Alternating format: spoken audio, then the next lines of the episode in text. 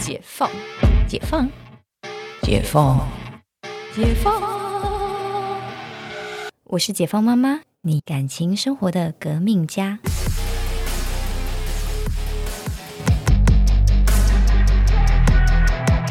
大家好，我是四海为家的陈教授。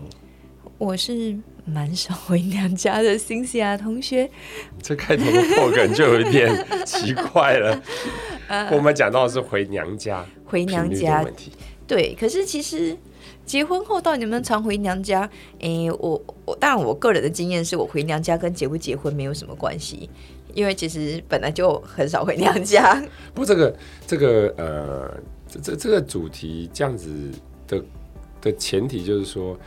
以婚姻来说呢，大部分还是父系社会，嗯，所以通常女生就会嫁入别人的家庭，嗯，对，所以回娘家不是一件，就你可能嫁进去住在夫家，然后得回娘家是一个额外你生活要做的事情，所以才会讨论到频率的问题，嗯，对吧？这个是有点以父系社会的角度来思考，嗯，OK，但我觉得这样讲到娘家，我觉得还是会回到一些比较。实际跟根本的这个问题，对，因为解决实际层对嘛？因为其实，在大部分的状况下，大家都会希望就是结婚，你是一个独立的家庭，所以呃，你们就会另外买房子啦，不会跟公公婆婆住，不会跟娘家住。一般来讲是这样。然后呢，就会遇到一个你要买在哪里？假设说我们都在台北，所有人都在台北，你要买靠娘家还是靠婆家？哎，陈教授，靠娘家还是靠婆家？对啊，你要靠近娘家一点，还是靠婆家一点？那这个就要看，就像我们刚刚讲的很多实际层面嘛。假如说有人可以帮忙带小孩，是哪一边？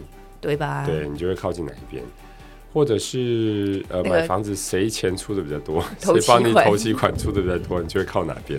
对啊，就是这些还是会有一些很现实的问题，我觉得是得考量进来的。对，这是必要的嘛，所以这一定会跟啊住哪边近，你就自然过去的频率就会变比较高。对啊，对啊，而且当然，我觉得还是回到 support 的问题，就是我也没有觉得娘家或者是婆家哪一边 support 就会比较大，因为这个因人而异嘛，差异度其实蛮高的。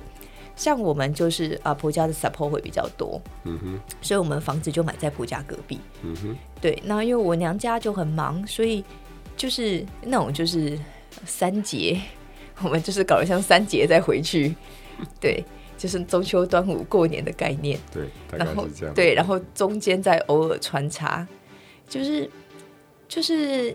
我觉得大家在讲说回娘家这件事情，我真的觉得有小孩跟没小孩差很多啦。因为你有小孩，你很可能还会讨论诶，这个娘家怎么回？嗯，没有小孩的时候，你可能大家还是很想要喜欢回去娘家那边当女儿的感觉。对。可是当你有小孩，哇，你回去你还是当个妈，你还是个对你不是只有你妈的女儿，你还是你女儿的妈。对。对，那个考量点真的会不太一样。你可能时间你就不会想要花在回娘家，你可能还会花在很多是你要带小孩出去啊，你的时间就会被你的小孩瓜分。妈妈，我想要去公园；妈妈，我想要去动物园；妈妈，我想要去儿童乐园。对，这个这个其实应该是你家庭的。这个时间点不一样，成长时间点不一样，嗯，所以所以像很多人讲到这个什么回娘家频率的问题啊，应该绝大部分在年轻夫妻，嗯，而且在没小孩的时候。然后我们刚刚讲到的设定是说，呃，夫妻自己住嘛，哈，这我们前面也讲过，这样是最理想的，跟长辈维持的关系是最好的。嗯，假如说这是个年轻夫妻，没有小孩，住在夫家啊，公婆家。这问题很严重啊。嗯，你常常回娘家，就代表对夫家来说，你可能觉得你没有那么认同是我们的女儿的感觉，对不对？嗯，但我觉得会这样想的，就是夫家也真的有一点狭隘啊。就是我刚刚讲，他这变是父系社会很重的一个。对啊，想说就是每天跟你就是呃，就是怎么讲，鼻子瞪眼睛的干嘛呢？所以，如果是这样子面临的这种回只会回娘家的频率困扰的，最好的建议应该就是搬出来。嗯嗯，我觉得最好建议应该就是搬出来。然后回去两边就是一比一配比。对啊，就跟你就单纯的夫妻之间沟通就好了。一三周去娘家，二四周去婆家。是啊，或者要不然你各自回各自都可以。没有各自回各自的，可能那个通常是公婆家会比较有意见。对，通常是这样。对，你就不真的就不像一个家庭的感觉嘛。对，嗯。不过我我有一个呃同事，应该是说有一个呃员工，他们的他是这样子，因为他们呃先生是台南人，然后老婆是宜兰人，然后他们在台北工作。以前就是过年的时候就会各自回各自的家，在男女朋友的阶段，然后去年结婚，然后就呃面临一个问题。就是男生的公公婆就讲说啊，都结婚了，哦以后应该不用那么常去宜兰了吧？嗯哼，很正常，都会这样讲。嗯，因为他公婆本来还是才希望他们说结婚的时候就要搬去台南，就是变成是住在，就是像家庭一样住在同样在台南。嗯，他们都这种家庭的感觉，可是就面临这样的问题啊，因为通常公婆都会希望你不要。这么频繁的回去，但我觉得这个这个状况有很大的重点是，他们讲的是过年的时间，嗯。嗯，所以在重要节日的时间，它的分配的配比就不是像平常一样很简单的一比一配比就好，嗯嗯，过年的时间就变成两边都在抢人，就就是大家就照那个传统的啊，就是除夕在婆家，初二回娘家，你可以啊，对啊，就是。照着传统的走，大家也没什么好喊口的。啊。对，没什么好喊口，你就正常塞车就好了。你就出去出去在台南，对呀。然后初二你就正常塞回宜兰，对啊，对，就正常塞车。嗯，对啊。我觉得就是有时候那种难以解决的问题，你就把它丢去大家都这样 的社会规范，大家都这样，大家都这样，然后他们就也很难喊口说啊，可是啊，大家都这样啊，你隔壁不是初二回娘家吗？对，然后这个公婆就真的比较不容易，就是有太大的意见。对，但是你就必须要去承受像这种距离的问题啦。因为像我刚刚讲那个例子，对他们来说啊，就是真的是初二，你就慢慢从台南塞到宜兰，大概就大概就晚上了。对啊，你就必须克服这件事情。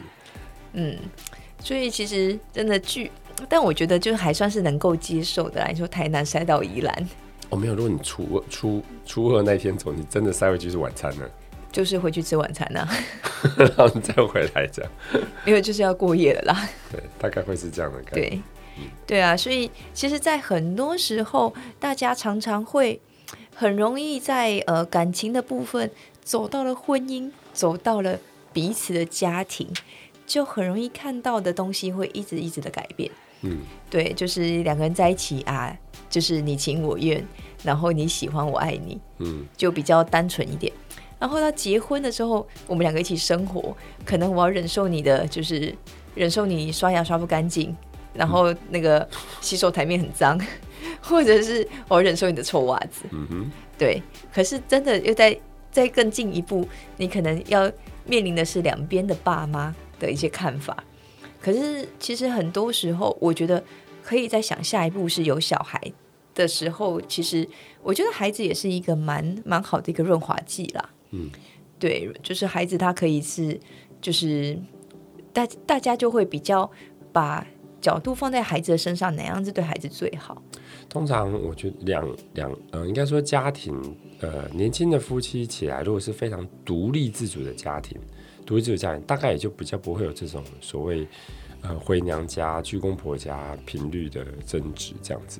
那通常如果存在有这种呃娘家、公婆家配回去配比频率争执的家庭，通常都是那种家庭约束力要比较强的。嗯，这时候如果你有小孩，的确会改变这个态势，会改变很大。对啊，对啊，因为就是小孩就是呃说是润滑剂，让他让他这样的家庭，公婆啊或者是长辈都很喜欢看到小孩。对，这种我觉得其实是一个很好的的的调整的状态。对啊，所以其实有小孩在这样的关系，我倒也觉得比较容易平衡一点点。对，嗯，对。